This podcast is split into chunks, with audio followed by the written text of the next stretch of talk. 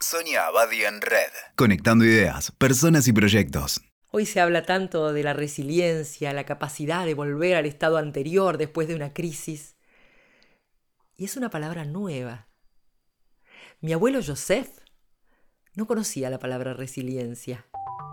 Él vivía en la ciudad de Damasco con su mujer y sus siete hijos. Mi abuelo Joseph era sirio, era abogado y fue juez de paz en su ciudad pero como necesitaba mantener una familia numerosa, creó un negocio de importación de telas, casimires de Inglaterra y Escocia, para confeccionar los trajes de los hombres. En esa época, Siria y Líbano, como la mayoría de los países de Medio Oriente, formaban parte del Imperio Otomano. Durante la Primera Guerra Mundial, los turcos se asociaron con los alemanes en contra de los aliados. Situación complicada para los sirios porque gran parte de los movimientos independentistas árabes apoyaban a los aliados, quienes se habían comprometido a ayudarlos. Promesa que, como todos sabemos, no cumplieron. Corría el año 1917 cuando mi abuelo había invertido todo su capital en una gran cantidad de telas. Y un día, desde un avión inglés, cayó una bomba sobre el tren que las llevaba a Damasco todo lo que había comprado se incendió y perdió su inversión. Esa tarde llegó a su casa, habló con su mujer y le dijo, Hoy es un día muy especial. Necesito que prepares una mesa de fiesta. Mi abuela preparó, como se usaba en la época, el mantel de hilo, las copas de cristal, los platos de borde dorado y las servilletas que ella misma había bordado para su ajuar.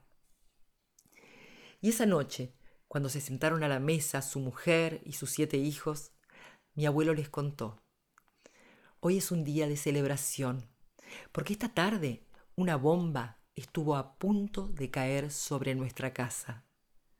Afortunadamente no sabemos qué fue que la desplazó, si el azar, si la mala puntería, si alguien en el cielo, pero cayó solamente sobre un tren lleno de telas.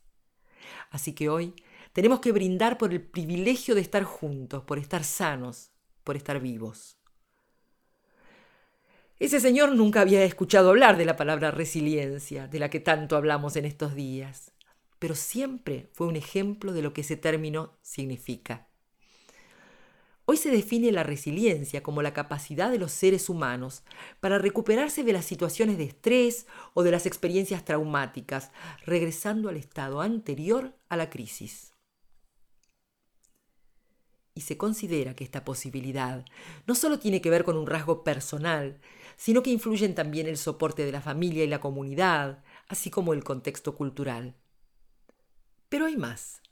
Nassim Taleb, economista y escritor de origen libanés, otro árabe, en su libro Antifrágil, crea el concepto de antifragilidad como contrario de lo frágil, a aquello que se beneficia de la crisis.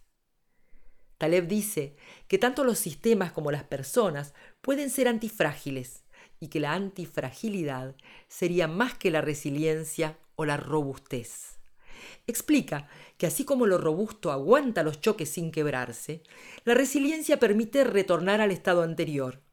Lo antifrágil, al reaccionar a un contratiempo, genera un exceso de energía superior a la necesaria para resolver esa crisis lo cual hace que se beneficie de los estresores y mejore ante las situaciones traumáticas.